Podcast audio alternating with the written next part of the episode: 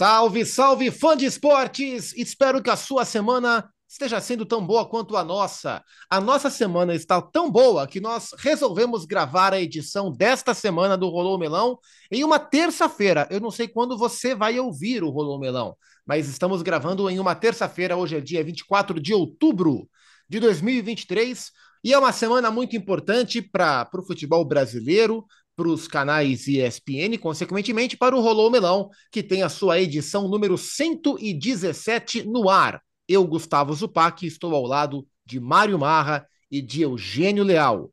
Mário Marra, uma pergunta para você. Ai. Você conhece o Cabo de Santa Marta, Mário Marra? Já foi ao Cabo de Santa Marta? Sem o Google? É, sem o Google, senão você estraga o joguinho, né? Eu desconfio que conheça, mas eu diria que não conheço, porque não foi apresentado ao cabo de Santa Marta com o nome dele sendo. Eu não vi o crachá do cabo. Então pode ser que eu tenha estado no cabo sem saber que estive no cabo certo. É cada susto que o Marumar me dá, que é uma coisa impressionante.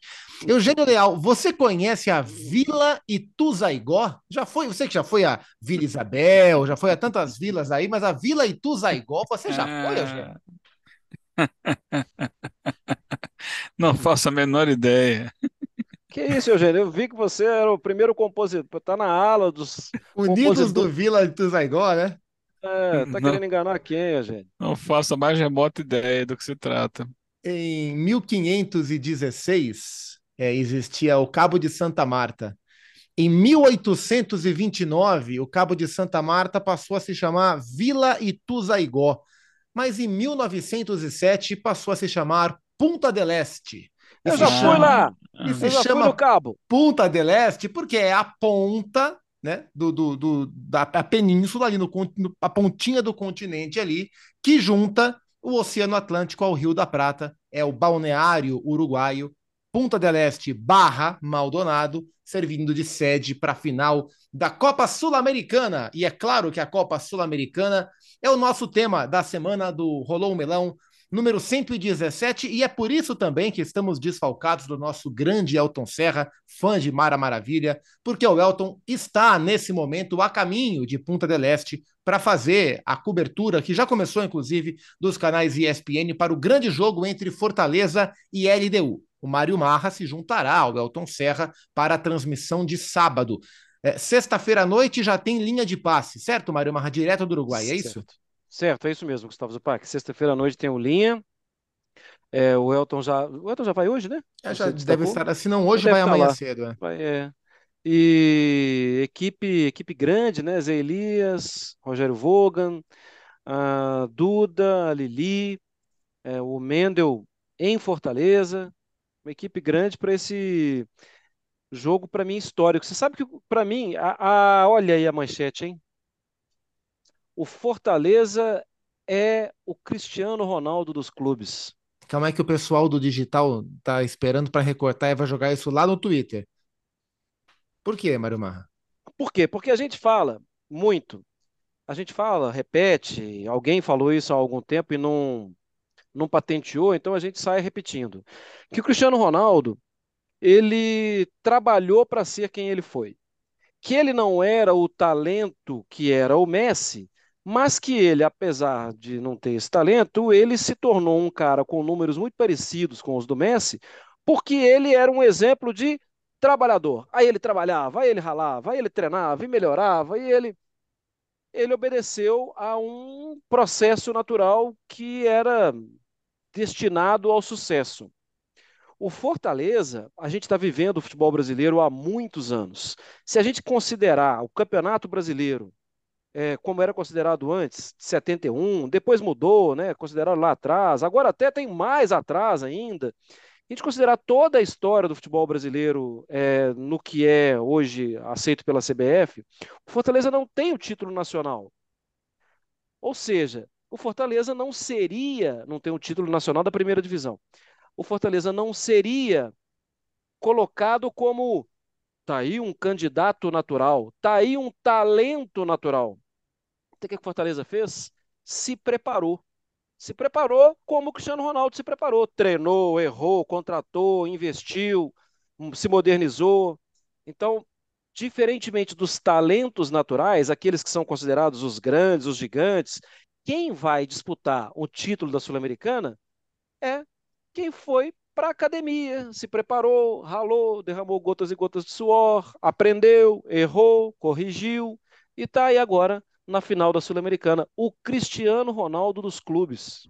Gustavo Zupac. Eu falei É, o- muita bobagem ou você acha que tem uma linha de raciocínio aí? Não, acho que é isso, é, é o- é o esforço, né? O Cristiano encontrou os seus limiares físicos para ser o que ele é, e o Fortaleza foi buscar a, a gestão, né? Foi buscar a preparação para furar a bolha. Essa é uma expressão que eu tenho, que eu, que eu gosto muito de usar quando a gente fala sobre o Atlético Paranaense. E o Atlético Paranaense já deu ma- várias mostras nas diferentes competições, inclusive é bicampeão da Copa Sul-Americana, furando a bolha. Fortaleza está nesse processo, ainda não sei se é definitivo, mas é, acho que ainda quero ver como é que o, o time vai o clube vai se virar quando o Marcelo Paz não estiver mais lá. Até que ponto ainda é, há uma dependência administrativa dele, ou o clube está pronto para andar com as próprias pernas, mas o Fortaleza está se preparando para furar essa bolha de maneira definitiva. E, e é curioso, né? Porque é, estive lá na, na semifinal e é, no jogo daqui de São Paulo e no jogo lá de Fortaleza contra o Corinthians. Então, falamos bastante sobre e com as pessoas do Fortaleza e como essa sensação ela é constante de que o Fortaleza está vivendo sempre as suas primeiras vezes. né? E, e- e vai ser assim mesmo. Então, no ano passado, a gente falou: olha. Fortaleza está jogando a sua primeira fase de grupos da Libertadores. E aí, o, o jogo contra o River, lá é, no Monumental, era o jogo mais importante da história do Fortaleza. Aí veio o mata-mata contra o Estudiantes, aí aquele jogo foi o jogo mais importante da história do Fortaleza.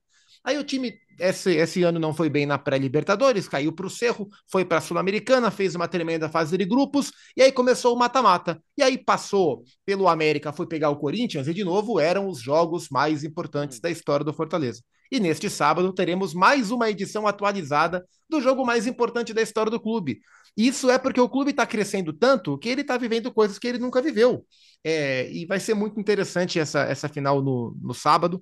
O Marra falou sobre a equipe que vai estar presente. Tem mais uma integrante da equipe que vai chegar, não sei exatamente quando. E eu estou muito curioso para ver o produto final dessa viagem dela, que é a Yasmin Torres, nossa repórter Verdade. do ESPN.com.br. A Yasmin embarcou ontem, segunda-feira, no ônibus dos torcedores do Fortaleza, que vão de Fortaleza a Punta no busão, cinco dias de viagem. Hoje eu vi que ela postou uma foto em Picos, no Piauí, na primeira parada. Estou curioso para ver o que é que vai sair dessa viagem, que vai ser uma grande loucura. Eugênio, é, dá para o Fortaleza, é, entendendo o, o, que, o, o quão histórica é essa campanha, se contentar com viver uma final continental para um clube como esse? Ou, uma vez que chegou até aqui, é para pensar além, é para pensar em ser campeão é, e não se contentar só com o aspecto histórico já feito? Ah, acho que tem que pensar no título, né? Ninguém vai chegar numa final é, feliz com uma derrota.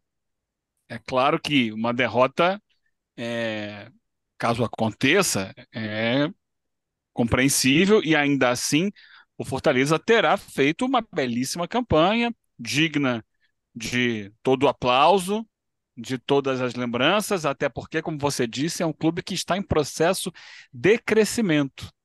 Mas vale lembrar que, do outro lado, tem um time que é o mais tradicional nessa competição. A LDU é a equipe que mais vezes entrou em campo pela Copa Sul-Americana, competição que ela já venceu. É, venceu justamente um ano depois de ter vencido a Libertadores da América. Então, para a LDU, não tem nada de primeira vez, não. É um clube que vem para afirmar a sua condição de, opa, essa competição aqui é, não é como, mas poderíamos até dizer, é como o Sevilha na Liga Europa, né? Opa, essa aqui eu sou o clube que mais partidas tem na história dessa competição. Inclusive tem um artilheiro também, é, que é o Hernan Barcos, maior artilheiro da Copa Sul-Americana, fez é, quase todos os seus gols na competição pela equipe da LDU e atingiu o recorde, inclusive estava na transmissão desse jogo, é, vestindo a camisa da, da LDU. Então, é, é um grande adversário que chega num grande momento, mas para o Fortaleza é pensar em ganhar. Não, não, não vai para o jogo pensando, não, tá bom se perder, se empatar. Não, vai para o jogo para ganhar. Agora, se não ganhar, ainda assim, acho que a percepção de muita gente vai ser: olha, o Fortaleza chegou numa final. Está mostrando claramente que tem crescido e segue uma tendência de que continuará crescendo com as bases que, que já montou. Só um parênteses aqui. Você falou ali que o, o Elton Serra é fã da Mara Maravilha. Ele é muito fã. É, aí eu lembrei daquela música do Olodum. Mara, Mara, Mara, Maravilha E. Aí é. Eu acho que ele, ele tem uma ligação com essa música aí. É, acho que tem, tem, tem, uma, Egito E. tem uma ponta solta aí que eu não Ah, tinha como? parado para pensar. Com o Egito eu também tenho uma outra ligação. Mas você sabe que aí tem uma coisa, o, o Zupac, que o Eugênio está destacando, que eu também pensei sobre isso. Não são os mesmos jogadores, né? Aqueles vencedores das quatro eh, conquistas que tem continentais a LDU, né? Duas Recopas, uma Libertadores e uma, uma Sul-Americana. Não são os mesmos. Mas eu acho que isso confere ao clube uma certa, não é arrogância, é uma certa. A preparação é diferente. Para o Fortaleza, tem, tem jogador ali vencedor, tem jogador que, sim, tem um histórico, né? Assim, a gente falou aqui mesmo, elogiando o Fortaleza, quando o Fortaleza fez aquela ação de, de animais, de adoção de animais, né? Quando apresentou até o Luceiro, né? Que foi do Colo-Colo, porque o apelido dele é Gato, né? É, o Fortaleza tem as suas experiências individuais nos jogadores, mas eu acho que o clube, a a LDU como clube, a Liga de Quito como um clube, ela oferece um certo background, talvez, um certo. A preparação para um jogo grande como esse. Calma, gente, que a gente já está acostumado. A gente já foi campeão aí quatro vezes. Eu não sei até que ponto isso entra em campo. Eu acho até que não entra.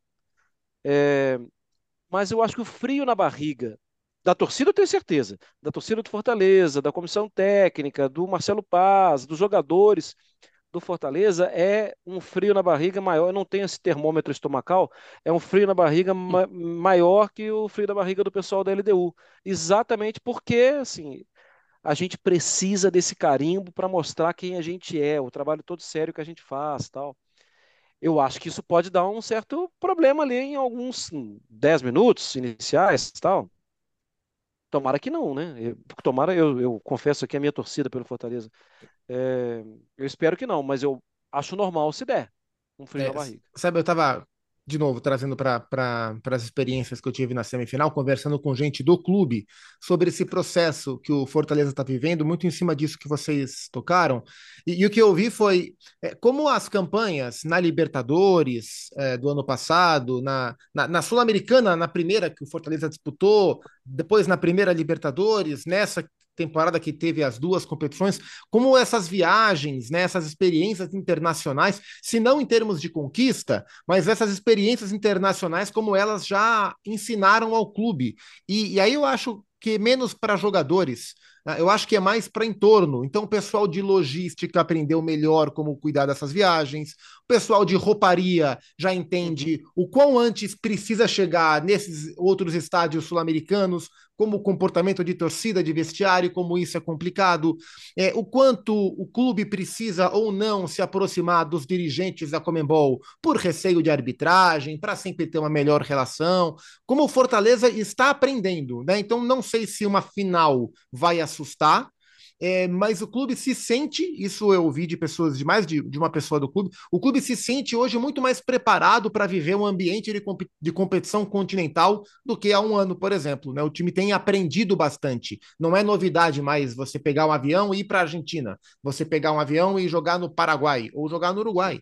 Né? Inclusive, Não, em... inclusive no mesmo estádio, né? Que é, onde... a campanha contra o Deportivo Maldonado, né? Inclusive uma curiosidade, o Deportivo Maldonado, que é o dono do estádio onde, onde jogarão a final Fortaleza e a LDU, hoje é um time que joga o Campeonato Uruguaio da primeira divisão, mas durante muito tempo, nas últimas décadas, ele era um clube satélite, era um clube de empresário apenas, né? Vários jogadores conhecidos do mercado mundial eram jogadores do Deportivo Maldonado em registro, sem nunca terem pisado no Uruguai. O Caleri, do São Paulo, era do Deportivo Maldonado. O Alexandro, da Juventus, era do Deportivo Maldonado. O Rulli, eh, jogador do, do, mercado espanhol, era do Deportivo Maldonado. Vários outros jogadores. O William José, centroavante do Betis, tá no Betis ainda, né? Tá no Betis. É, era jogador ah, do. É. Já saiu. Tá. tá. Tá, né? Era jogador do tá. Deportivo Maldonado. Hoje é um clube que disputa os campeonatos, né? Antes ele era apenas um clube satélite e esse estádio, é, que comporta 25 mil pessoas, Uh, e aí não são 25 mil ingressos para o Fortaleza, nem meio a meio, nem 12,500, né? Porque tem duas divisões aí. Tem uma margem, 10% do estádio é retirado para segurança, por questões de segurança, e tem uma parte que é destinada a Comebol, patrocinadores e a venda é, para público geral. Então, acho que são 8 mil ingressos para cada clube apenas é, dentro dos 25 mil que, que comporta o estádio lá em Maldonado. O Eugênio, o Fortaleza não jogou contra o Botafogo. O jogo era para ser hoje, na verdade, né? O Fortaleza não vai jogar hoje, na terça-feira, quando gravamos o papo com o Botafogo, pelas, pelas, pelos problemas do jogo do Botafogo no sábado contra o Atlético Paranaense. Mas a LDU jogou, jogou na segunda-feira, foi o último compromisso do time equatoriano antes de viajar e foi contra o Emelec, né? Sim. Exato, um jogo que seria no domingo, na verdade, começou no domingo, mas aí caiu uma tempestade, né? Chamada tormenta elétrica. O jogo foi interrompido ainda no início, com seis para sete minutos do primeiro tempo, e foi retomado na segunda-feira, ao meio-dia, no horário local. E a LDU jogou praticamente com o seu time completo. É, claro que o técnico o, o Luiz Beldia pode fazer ali algumas mudanças para o jogo com Fortaleza, né? De acordo com o entendimento tático dele, mas os principais jogadores estiveram em campo e venceu por 1 a 0 gol do lateral direito Quinteiros, o Choclo Quinteiros, como eles chamam lá o apelido dele. É, eu vi uma boa parte do jogo, que até a gente tem transmissão, quem quiser pode ir lá ver né, no Star Plus, né? Todos os jogos do Campeonato Equatoriano. E mais uma vez tive uma boa impressão aí. Acho que a equipe chega muito bem, chega muito bem preparada para esse jogo final, no aspecto de composição de time, tem jogadores para todas as funções, bons jogadores, jogadores que aportam qualidade e encaixe. É um time que tem alternâncias na maneira, maneira de jogar, pressão na saída de bola ou marcação bloco médio é, saída de jogo, às vezes na troca de passes, às vezes com o lançamento, atraindo marcação, buscando passe longo. Né, trabalha muito bem, e, sem falar das individualidades, né? O jogador mais famoso deles é o Guerreiro, Paulo Guerreiro, mas tem o Johan Julio, que foi muito bem contra o São Paulo, especialmente no jogo de ida, né?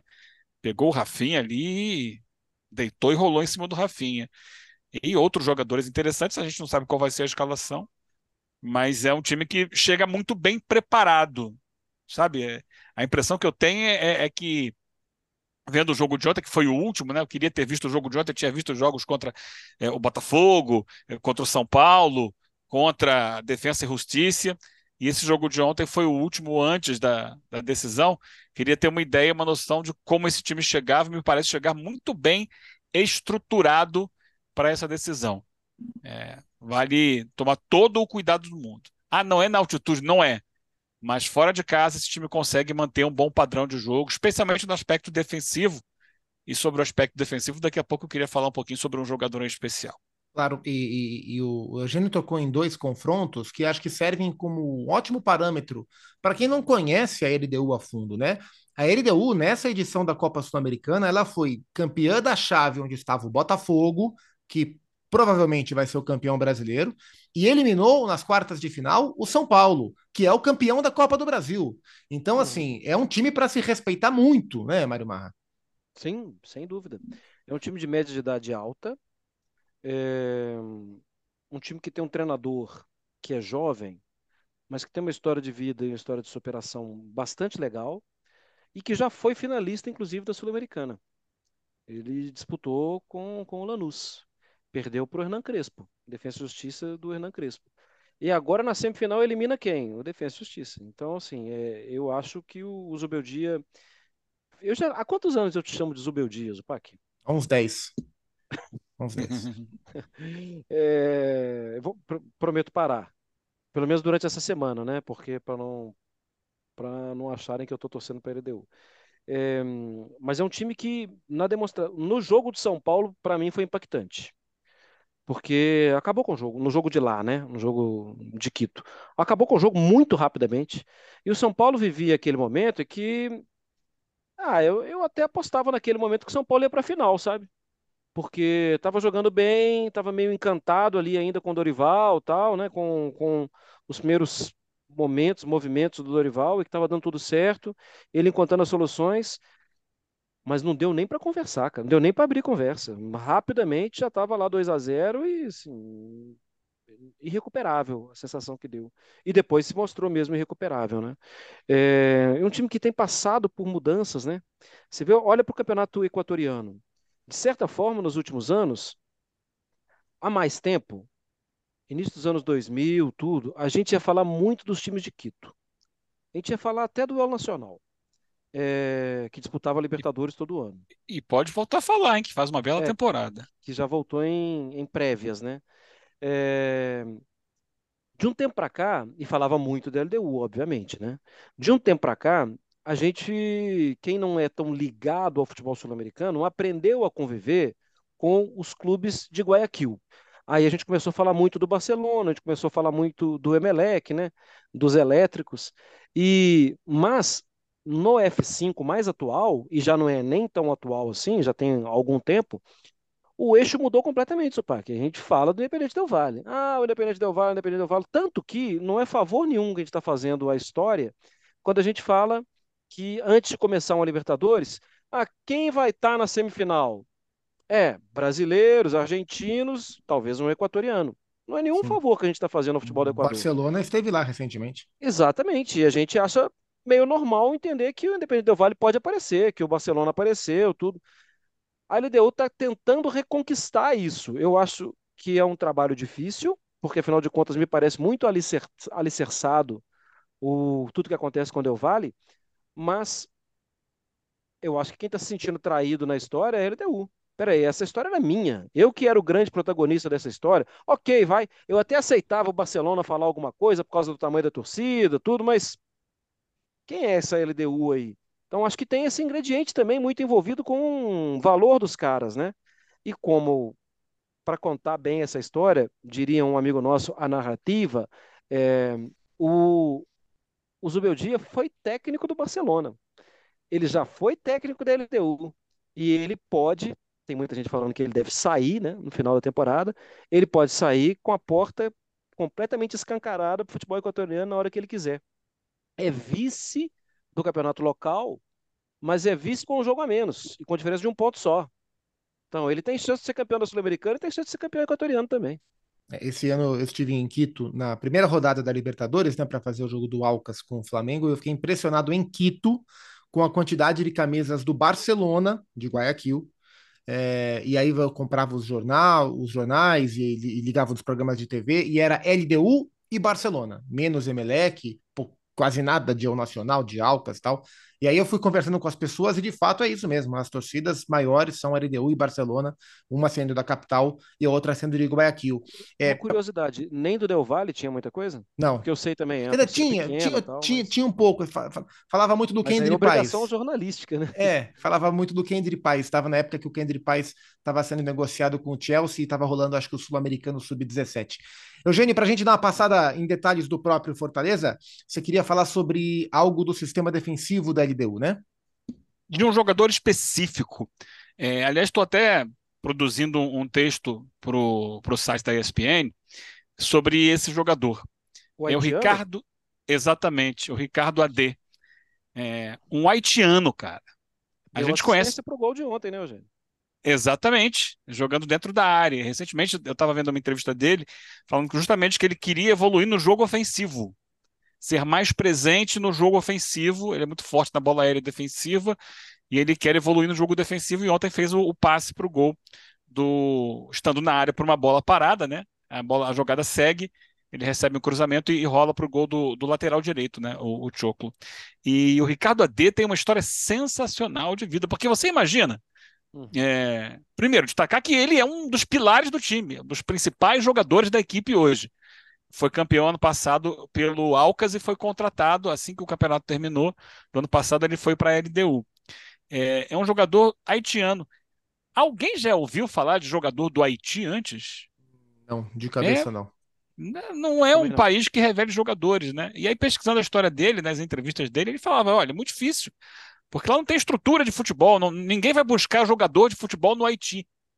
É, até porque guerra, toda essa confusão, e ele, cara, um obstinado, um obstinado, um cara que, por exemplo, hoje mora sozinho em Quito, porque ele acha que o mais importante é a carreira dele, é dar sequência ao sonho dele. Ele sai do, do, do Haiti e tem uma, uma proposta, um convite, algo assim, para o futebol da Tailândia.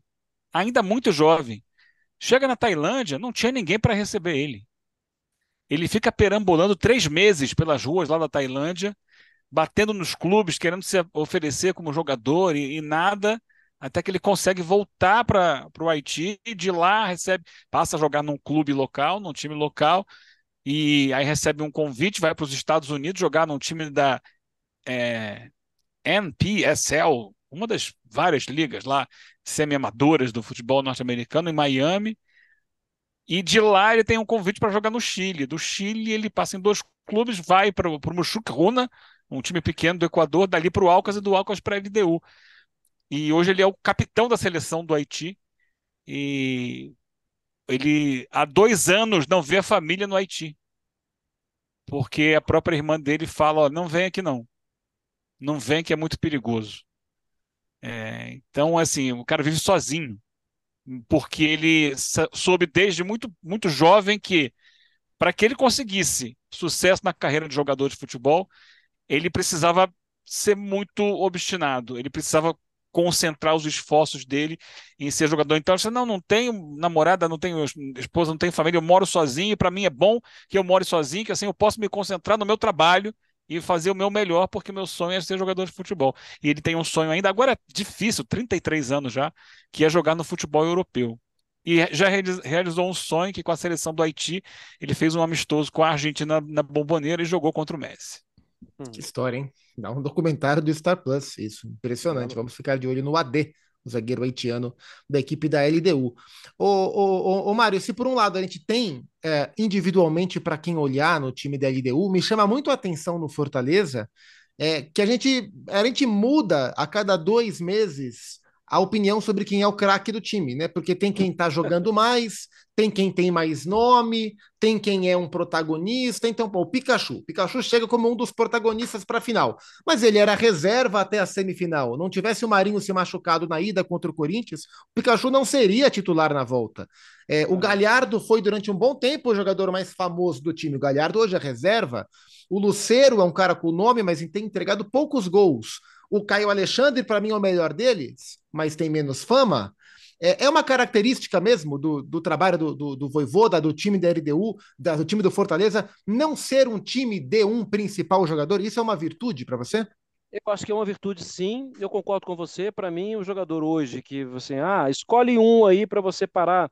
Sabe aquela que às vezes, quando a gente está ali atrás do gol e aí a produtora ou o produtor ele vira para a gente, olha, o câmera ali está por sua conta. Você quer que ele filme quem?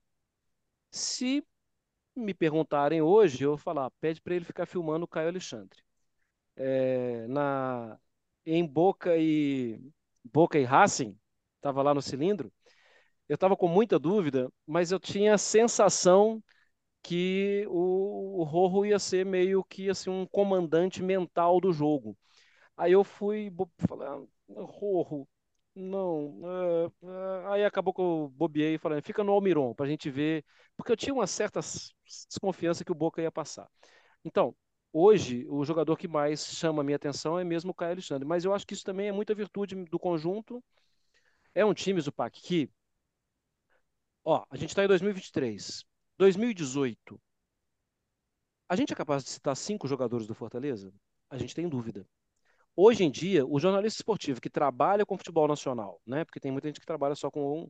Se ele não citar cinco jogadores do Fortaleza, a gente precisa conversar sobre ele, porque ele está com algum problema. Ele precisa citar. Ele tem que falar do João Ricardo, do Tite, do Tinga, é, do Brites. Do Zé Wellison. Do, é, do Bruno Pacheco, do Zé Wellison, do Caio Alexandre, do Poquetino, do Guilherme, do Pikachu, ou do Marinho, ou do Caleb, do Luceiro ou do Thiago Galhardo. Ele, é, a gente precisa citar pelo menos cinco desses, e eu ainda esqueci do Machuca, esqueci de alguns outros. É, é muito o conjunto. Acho que é bastante o conjunto, e para mim, estou com você, eu ficaria com os olhos no Caio Alexandre. 2008 Internacional, 2012 São Paulo, 2016 a Chapecoense é considerada a campeã, não tivemos a final em 2016, né? A Chape teve aquela tragédia que vitimou tantos jogadores e, e amigos nossos é, no caminho para Medellín, né, para disputar a final com o Atlético Nacional e gentilmente o Atlético Nacional e a Comebol cederam o título simbólico à Chape. 2018 e 2021 o Atlético Paranaense. É, com dois títulos são os maiores campeões da Sul-Americana, o Independente Del Valle, o Atlético Paranaense, e é isso que, que me chama a atenção, o Boca Juniors e o Independiente. Porque se o Boca Juniors ganhar a final do, do Fluminense semana outra semana no Maracanã, ele vai empatar com o Independiente em títulos continentais também, sete da Libertadores.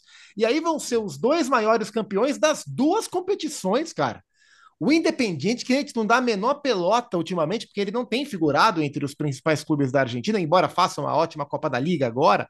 Ele, a gente sabe que ele é o maior campeão da Libertadores, pelo que ele fez há 40, 50 anos, mas na Sul-Americana também, a gente não percebe, mas também. Em 2010, vence o Goiás na final, era o time do Turco Mohamed, era o técnico do Independiente. Em 2017, ganha do Flamengo, era o time do Ariel Roland e do Ezequiel Barco, do Martim Benítez do Fabian Busto, do Fabian Busto, não, do Bustos lateral direito, enfim, do Internacional, o danado Talha Fico, Figal, Fico, exatamente, o Mesa, Alan Franco, é, o danado do Independente, ele é realmente é o rei de copas, até da Sul-Americana, que a gente nem lembra, ele é o maior vencedor, com o Boca, com o Furacão, com o Independente do Vale. Esperamos que o Fortaleza seja mais um brasileiro nessa lista, seja o quinto time brasileiro, a sexta conquista brasileira com os dois do Furacão na Copa Sul-Americana.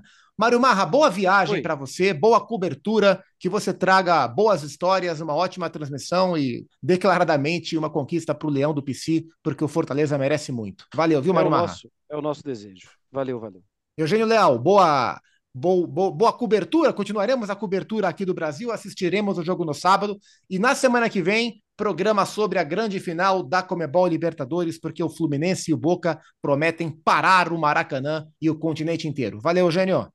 Valeu, estarei junto com o Marra, porque a gente vou fazer parte da abertura da transmissão junto com é, o Alex Tseng e depois do jogo vou estar numa live no, nos canais digitais da ESPN também comentando aí com os companheiros essa grande decisão. Foco total no Fortaleza. Vamos lá, tricolor. É isso. Ótimas opções para o fã de esporte antes, durante e é depois do jogo. É o Lion e não tem jeito. Uma ótima semana para você, fã de esportes. Semana que vem voltaremos com tudo para falar de Libertadores. Um grande abraço e até a próxima.